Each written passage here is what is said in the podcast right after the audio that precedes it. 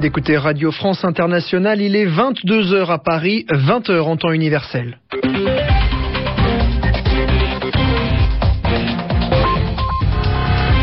Je suis Dominique Breitman, bienvenue dans cette édition du journal en français facile, présentée avec Natacha Vesnitch. Bonsoir Natacha. Bonsoir Dominique, bonsoir à tous. Et à la une de ce journal, le virus de la grippe continue de s'étendre. De nouvelles personnes ont été contaminées aujourd'hui. Un bébé de deux ans est mort aux États-Unis. Et le président des États-Unis, Barack Obama, demande aux habitants de faire attention car la situation est inquiétante. Le tribunal qui enquête sur la mort de Rafik Hariri, l'ancien premier ministre du Liban, a décidé qu'il fallait relâcher les quatre militaires qui sont en ce moment en prison, car le tribunal pense qu'ils n'ont pas tué Rafik Hariri. La guerre continue au Sri Lanka et de nombreux habitants sont pris au piège à l'endroit où l'armée et les Tamouls se battent.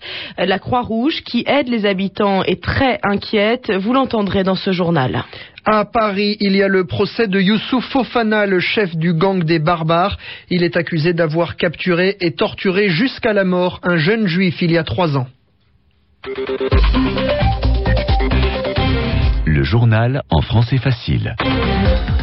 Les nouvelles personnes contaminées par euh, la grippe sont de plus en plus nombreuses dans le monde entier. 23 personnes au Mexique, 3 personnes en Allemagne et en Grande-Bretagne, une en Autriche et deux en Espagne et en Israël.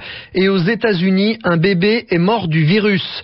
L'Europe est très inquiète et va peut-être demander aux Européens de ne pas se rendre au Mexique. C'est de là que vient la maladie. En France, pour l'instant, il n'y a personne de contaminé par cette grippe, mais deux malades sont toujours à l'hôpital et sont peut-être contaminés. Ces personnes sont en ce moment à Paris et des médecins sont là pour les soigner. Écoutez Françoise Weber, elle dirige l'Institut national de veille sanitaire. C'est elle qui surveille le virus en France. Nous avons donc hier été informés que deux personnes qui revenaient du Mexique et qui s'étaient signalées à leur retour, qui ont été hospitalisées à Paris, euh, présentaient des premiers résultats d'examen euh, qui évoquent euh, une contamination par cette nouvelle souche grippale.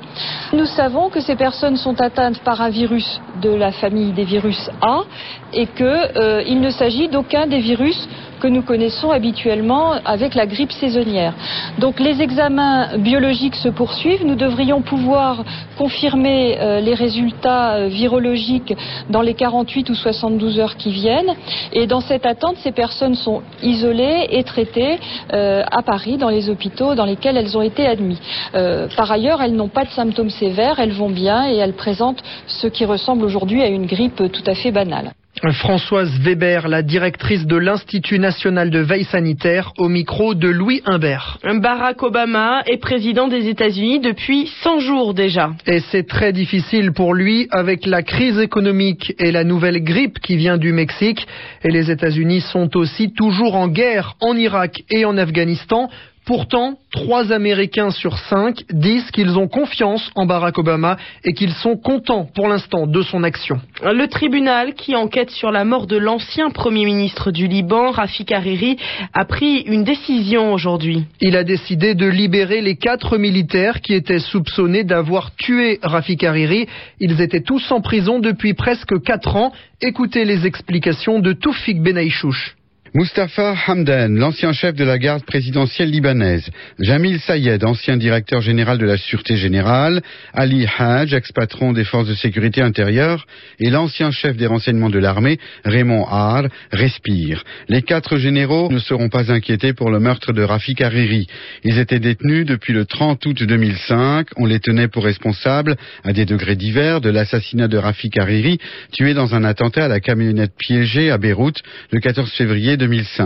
22 autres personnes avaient été tuées ce jour-là, un attentat attribué à la Syrie par certains hommes politiques libanais. Bien que des premiers rapports de la commission d'enquête des Nations Unies avaient conclu à des preuves convergentes sur l'implication des services de renseignement syriens et libanais dans l'attentat, à La Haye, le procureur a estimé que les informations dont il disposait à l'heure actuelle n'étaient pas suffisamment crédibles, je cite, pour justifier la mise en accusation des quatre généraux. Conclusion, les personnes détenues ne peuvent, au stade actuel de l'enquête, être assimilés ni à des suspects, ni à des accusés. Ils sont libres depuis quelques heures. C'était Toufik Benaïchouch. Au Pakistan, au moins 20 personnes ont été tuées ce soir. Des combats ont eu lieu sans doute entre l'armée du Pakistan et les talibans. Ça s'est passé dans le sud du pays, à Karachi. Des voitures et des bus ont été brûlés. En Irak, il y a au moins 41 personnes qui sont mortes aujourd'hui dans trois attentats dans un quartier de la capitale, Bagdad.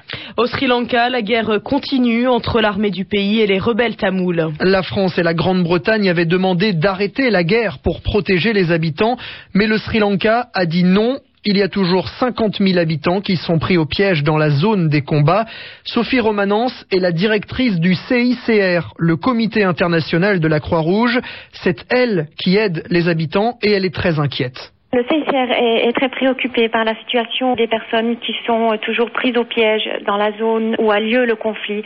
Plusieurs dizaines de milliers de personnes sont prises entre les lignes de front. Les combats continuent. Ces derniers jours, euh, des personnes continuent d'être blessées euh, et c'est pourquoi euh, c'est très important pour nous de pouvoir continuer les évacuations de ces patients par bateau vers la zone gouvernementale où les personnes peuvent recevoir le traitement médical dont ils ont besoin. C'est essentiel que ces évacuations médicales puissent avoir lieu.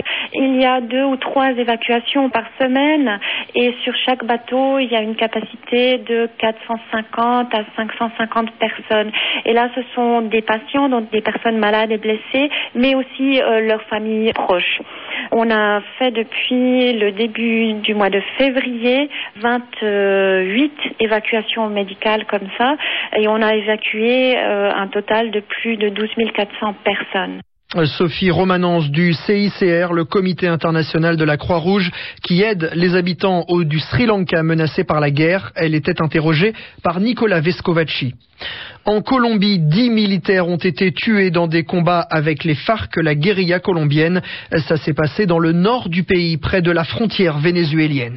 Au Soudan, deux femmes, une française et une canadienne, ont été euh, libérées il y a quelques heures maintenant. C'est le gouvernement du Soudan qui le dit. Les deux otages qui travaillaient pour aider et pour soigner les réfugiés avaient été capturés par des rebelles au Darfour il y a trois semaines. À Paris, depuis ce matin, il y a le procès du gang des barbares. C'est un procès pour juger Youssouf Fofana et 26 personnes. Tous ensemble, ils s'appellent le gang des barbares et ils sont jugés pour avoir capturé et torturé jusqu'à la mort un jeune homme juif Ilan Halimi. Ça s'est passé il y a trois ans. Aujourd'hui, pour RFI, Franck Alexandre a suivi ce procès. Tout le monde s'attendait à ce que Youssouf Fofana se serve de ce procès comme d'une tribune et laisse libre cours à son goût prononcé pour la provocation. Et bien entendu, ce fut le cas. Lorsqu'il entre dans le box des accusés, Fofana lance un Allah vaincra, l'index pointé vers le ciel. Le crâne rasé, il porte un collier de barbe à la façon des musulmans les plus rigoristes. Il affiche aussi un large sourire. Face à lui, sur les bancs des partis civils, Ruth Alimi, la mère d'Ilan, soutient son regard, les mâchoires serrées, dans le box des accusés accusés, 19 complices de Fofana, Emma la rabatteuse, les hommes de main, les geôliers, font eux profil bas. Fofana, lui, va aller encore plus loin dans ses provocations. Lorsque la présidente de la cour d'assises, Nadia Agent, lui demande son nom, il répond, très content de lui, Arabs. C'est l'acronyme de Africaine, Révolte, Armée, Barbare, Salafiste. Date de naissance, 13 février 2006. C'est le jour de la mort d'Ilan Halimi. Lieu de naissance, Sainte-Geneviève-des-Bois. C'est là où a agonisé Ilan. Sobrement, la présidente lui précise que ces informations sont erronées, mais dans la salle de la cour d'assises, tout le monde est atterré. Franck Alexandre, Palais de Justice, RFI. Daniel Bouton, le président de la Banque Société Générale, a décidé de quitter son poste.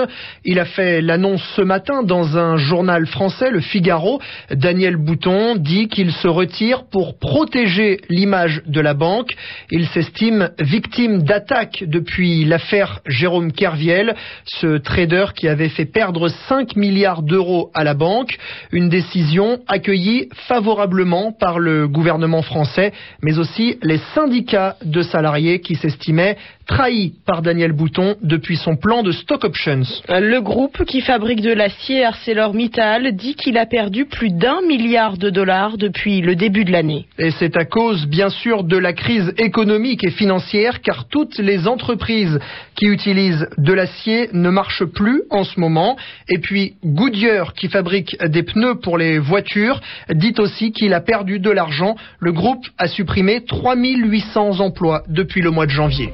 Merci d'écouter Radio France Internationale. Il est 22h09 à Paris.